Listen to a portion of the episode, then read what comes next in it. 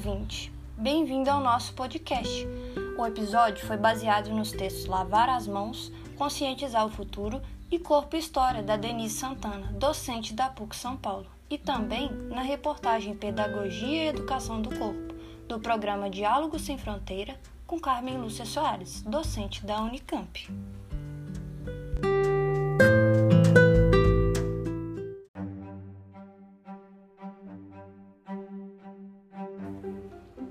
Você acha que o sentido de beleza no século XIX mudou em relação ao século XX e esse também mudou em relação ao século XXI? Vale iniciar uma reflexão sobre quando a ideia de ruptura do corpo e do mundo acontece. O momento que trouxe essa mudança significativa na história ocorreu após as grandes pestes que devastaram grande parte da sociedade e assolou o medo em todos do mundo. É diante desse cenário que o corpo, ao longo da história, irá sofrer inúmeras transformações. Nessa linha de pensamento, é necessário que paremos para pensar e voltar no tempo para analisar que na sociedade medieval, o bonito e o elegante eram as vestimentas compostas por faixas e espartilhos, que tinham como objetivo desenhar o corpo das mulheres. Esses ideais estéticos da época colocavam o corpo como algo indissociável da esfera política. E por isso era impossível aceitar a medicina e cirurgias como formas de estética e beleza. Diferentemente do hoje, que em pleno século XXI, os padrões estéticos foram totalmente reconstruídos pautados na ideia de que as cirurgias plásticas e a prática de exercícios físicos substituem as práticas medievais e ressignificam a ideia do corpo, valorizando-o de maneira extrema. Até quando a valorização do corpo é necessária?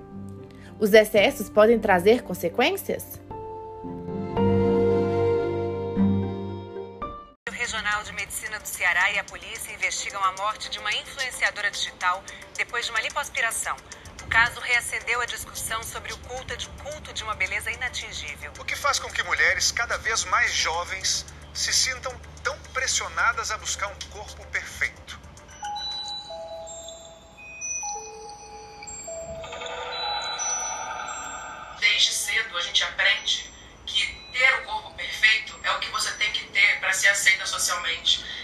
Da pressão estética, ela afeta todo mundo.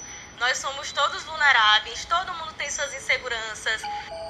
Liliane sentia a pressão das redes sociais, mas andava empolgada com a carreira de influenciadora digital. Ela dizia, mãe, eu tô tão feliz, tão feliz, tão feliz.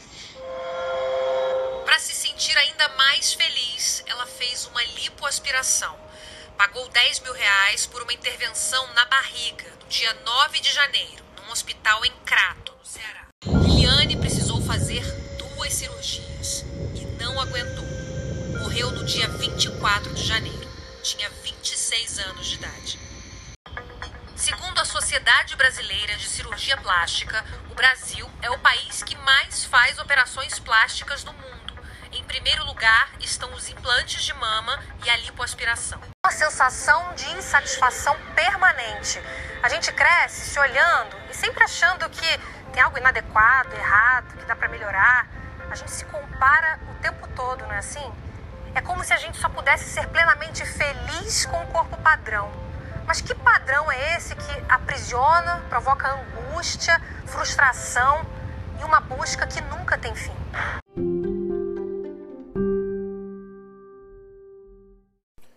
em relação às doenças no Brasil antigamente. Como isso se deu?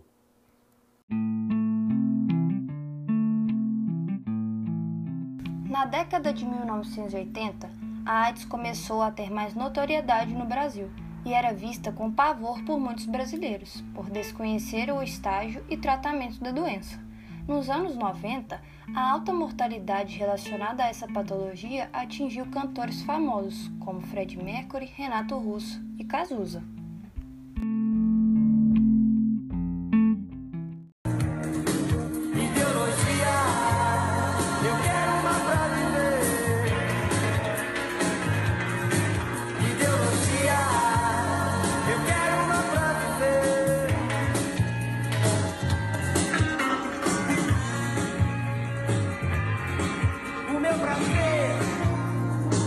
agora é risco de vida.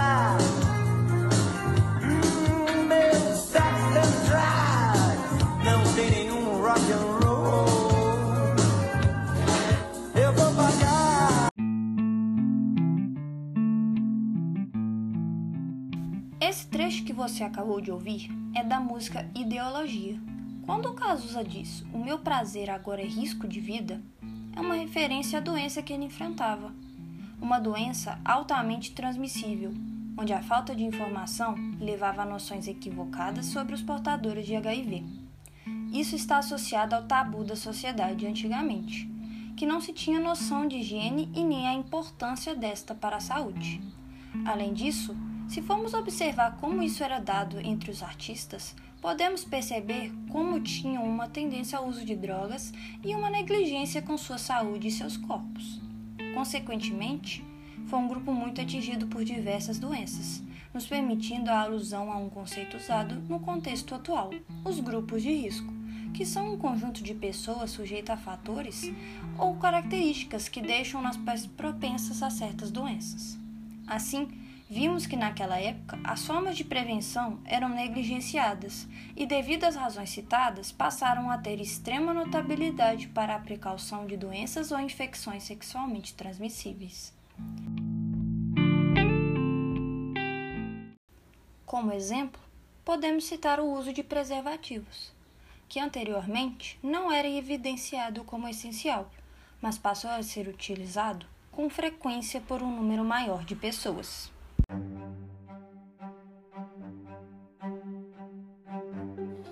A partir disso, toda essa questão da AIDS e a desconstrução de tabus serviu para auxiliar nas mudanças entre a relação corpo-mundo.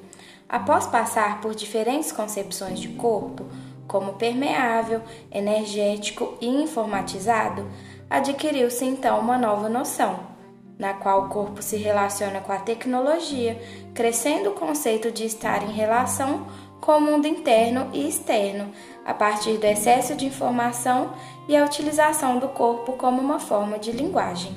Daí em diante, surgiu lugar para uma nova visão sobre a pele, sendo essa a mediadora do vínculo entre corpo e mundo e com a subjetividade, estando presente nesses dois opostos. E assim, podemos perceber que a primeira consciência de corpo já não faz mais parte da que possuímos atualmente. Então, nós atingimos uma concepção final de corpo?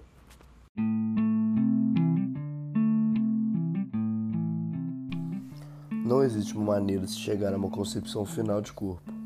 Além do fato de que essa definição é diferente dentre tantas culturas, a mesma se altera com o tempo, ou seja, esse conceito está em constante transformação. Há também uma série de paradigmas que reforçam ações relacionadas às mudanças da nossa relação com o corpo. Por exemplo, colocar um corpo magro como ideal e mais bonito, fortalecendo um padrão estético. A exemplo disso, temos a pandemia do novo coronavírus, que se iniciou no dia 11 de março de 2020 e mudou drasticamente o conceito de corpo. Com a quarentena, milhares de pessoas foram levadas a se comportar como se já estivessem dentro do espaço hospitalar a todo momento, em um microcosmo onde estão escancaradas situações que fora dali ninguém deseja passar. As pessoas são privadas de suas rotinas, do seu trabalho e do lazer, e ainda aquelas que se encontram no grupo de risco.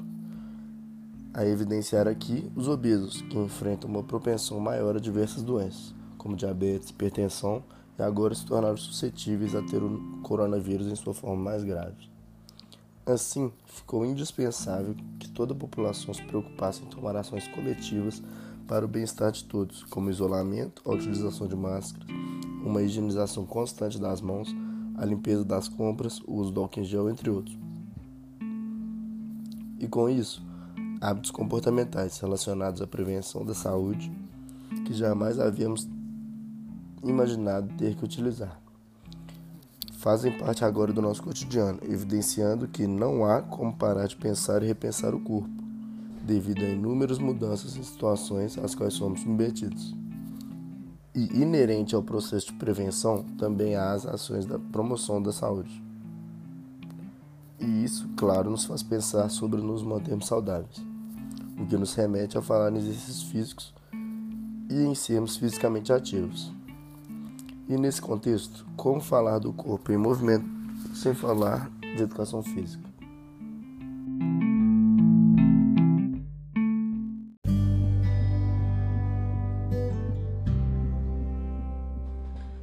O estudo da história foi se moldando ao longo dos tempos, tomando o corpo como um novo objeto de estudo, e a partir desse momento começou a se relacionar com a educação física. Nessa relação, surgiu a ideia de um corpo energético, dando para essa orientação o papel de trazer autonomia para os corpos. Posteriormente, surgiu o culto ao bem-estar, dedicando ao esporte uma importância por se associar ao prazer. Depois disso, se fez presente na tecnologia do lazer, auxiliando na expressão do eu. Por fim, é possível observar com clareza que a relação entre a noção do corpo e da educação física é uma via de mão dupla. Isso é, a educação física contribuiu fortemente para as mudanças na concepção do corpo, e esse moldou a educação física de acordo com suas necessidades. É possível ver uma boa exemplificação disso no conceito que Carmen Lúcia denota para a educação do corpo. Ela diz ser, abre aspas, um conjunto de pedagogias que interferem no corpo e no modo em que nos comportamos, fecha aspas.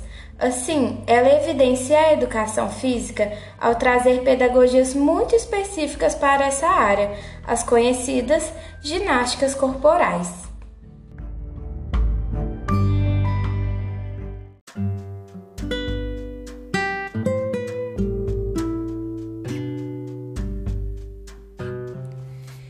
Esperamos que vocês tenham gostado desse podcast, que foi realizado para a disciplina de História e Educação Física do curso de Bacharelado em Educação Física da UFMG, sob a autoria de Ana Luísa Loyola, Damiane Camargos, Laura Lírio e Tiago Lage.